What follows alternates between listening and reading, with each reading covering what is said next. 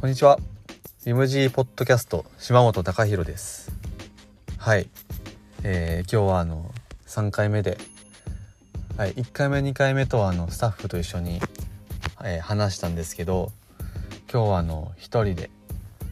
まあ、自分の好きな話でもしようかなと思ってます。で、えー、今日話す内容は、まあ、僕が2010年代にあのめっちゃ聴いたアルバムでも紹介しようかなと思って特に影響を受けたアルバム、まあ、3枚紹介させてもらいます。はい、えー、まず1枚目が、えー、ヴァンパイアウィークエンドのコントラです、えー、2010年にリリースされてでまあファーストもすごい良かったんですけどもまあ僕はあのセカンドの方が特に好きで、まあ、このアルバムからエレクトロとか打ち込みとかまああの積極的に使っててなんか斬新なアルバムだったんじゃないかなと思ってます。アフロビートとかはそのままでなんか本当にこうヴァンパイアウィークエンドらしい音楽性っていうのがこのアルバムから際立ったんじゃないかなって思ってます。本当に聴きました。聴きまくって聴きまくって。もう聴きすぎましたでこのアルバムからきっかけで僕はあのブルックリン系の、まあ、バンドにはまりまして、まあ、アニマルコレクティブとかダーティープロジェクターとか、まあ、バトルズとか、まあ、そこら辺のバンドに、まあ、手を出すようになっていった、まあ、ブルックリン系の、まあ、バンドに興味を持つきっかけになったアルバムですね。なので、まあ、このアルバムは僕の中でのすごい特別な、ー、アルバムの一つです。はい。ではあの次に、えー、紹介したいのは、えー、チャンスタラッパーのカラーリングブックです。えー、これも僕最初そこまでヒップホップ興味なくてこれまではあんまり聞かなかったんですけどまあそれまではもうほんまにブルックリンとか US インディばっか聞いてたんで、まあ、ちょっとこの流れも遅いんですけどねまあヒップホップを特にこう好きになるきっかけになったアルバムですね。で最初はね、まあ、グラミー賞取ったからみたいな感じで聞き出して聞いてみたらヒップホップっていうのがすごいゴスペルが強くて僕の中ではこあの斬新なあの系統でなんかヒップホップっぽくないっていうかでもすごい聞きやすくて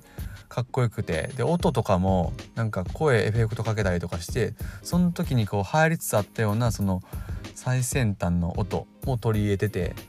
すごい面白くて興味を持ってどんどん聞きました。で気がつけばまあ好きになっててで、まあ、今でもめっちゃ聞くんですけど、まあ、このアルバムきっかけでヒップホップ興味を持ち出してまあケンドリック・ラマーとか、まあ、エイサップ・ロッキーとかトラビス・スコットとかどんどん聞くようになってあのヒップホップが好きになるあの、まあ、1枚となりました。なのであの僕も大好きなアルバムです。ねあのサマソに来てちょうどねお店で働きながらこのインスタとかであのストーリーでこうねあのチャンスラッパー見てますみたいなストーリーを見ながらこううわ悔しいな行ったらよかったなって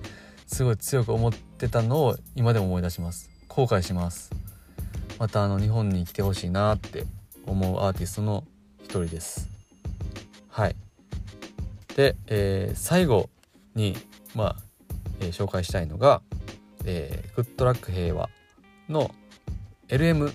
ですね。LM はえっ、と2017年ぐらいですよね。2017年に、えー、リリースされてあの野村拓司さんと伊藤大地さんあの、えー、サケロックのメンバーですよね。サケロックの、えーと、ドラムとキーボードのあの方があの2人で、ま、されてるバンドなんですけどもあの、ま、僕また今度話そうかなと思ってて僕インストすごい好きで、ま、特にあのスペシャルアザーズが大好きなんですけど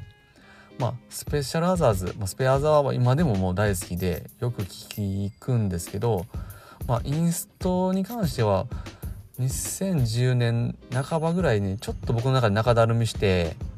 まあ、ちょっとなんかこう行き行き詰まったというか、まあ、エロそうなんですけどなんかインストの限界はこんなもんかなみたいな、まあ、それあの、えー、演奏のみですけども。あのエレクトロとかまた別の話で、まあ、演奏そのバンド演奏のみのちょっとインストに飽きてきた頃だったんですけど、まあ、グッドラック平和の、まあ、この LM っていうアルバム聴いてもう本当にドラムとピアノだけの編成なんですけどもここまで可能性あるかな。本当になんかほんまにドラムとピアノだけなのかなと思うぐらいのこう音の広さ。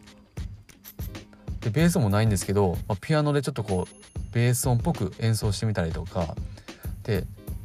ドラムがすごくテクニックがあって僕大好きなんですけどあのドラムのその手数あとはその何て言うんですリズム感とかが僕はめちゃめちゃ大好きなんで僕も普段ドラム趣味でやってるんで、まあ、この人のドラムを練習したりとか、まあ、意識しながらあの叩いてみたりはするんですけども到底及びません。あのめちゃくちゃうまいですね。でこの人のドラムが好きであの結構聴いてる感もあります。で本当 LM の曲全部があの大好きで今でも本当に聴きますしまたこの LM きっかけであやっぱインストいいなと思ってまた熱心にこうインストの、ま、アーティストとかをもうこう探してみたりとか、まあ、積極的に聴いてみたりとかしてまたこうインスト好きになったきっかけにもなったので、まあ、このアルバムはあの印象的ですね。あのあれですね長岡亮介さんとかもギターで、ま、参加したりするんであの長岡さん好きな方も、まあ、ぜひおすすめちゃうかなって思いますやっぱインストいいっすよね僕はもうあの昔からインスト大好きなんで、まあ、これからもねなんかこうおすすめのインストのアーティストとかあったら、まあ、紹介したいなと思ってます。はい、まあ、今日はとりあえず2010年代に、まあ、自分がめっちゃ聴いてあのえー、影響を受けたアルバムを紹介させてもらいました、まあ、結構ベタなんですけどもあの、まあ特別なアルバムなんで、まあ、今回はこの3枚を、まあ、紹介という形で、まあ、終わらせてもらいたいなと思います。また、えー、次回も発信したいのでまた是非聴いてください。はい。下高弘でした。ありがとうございました。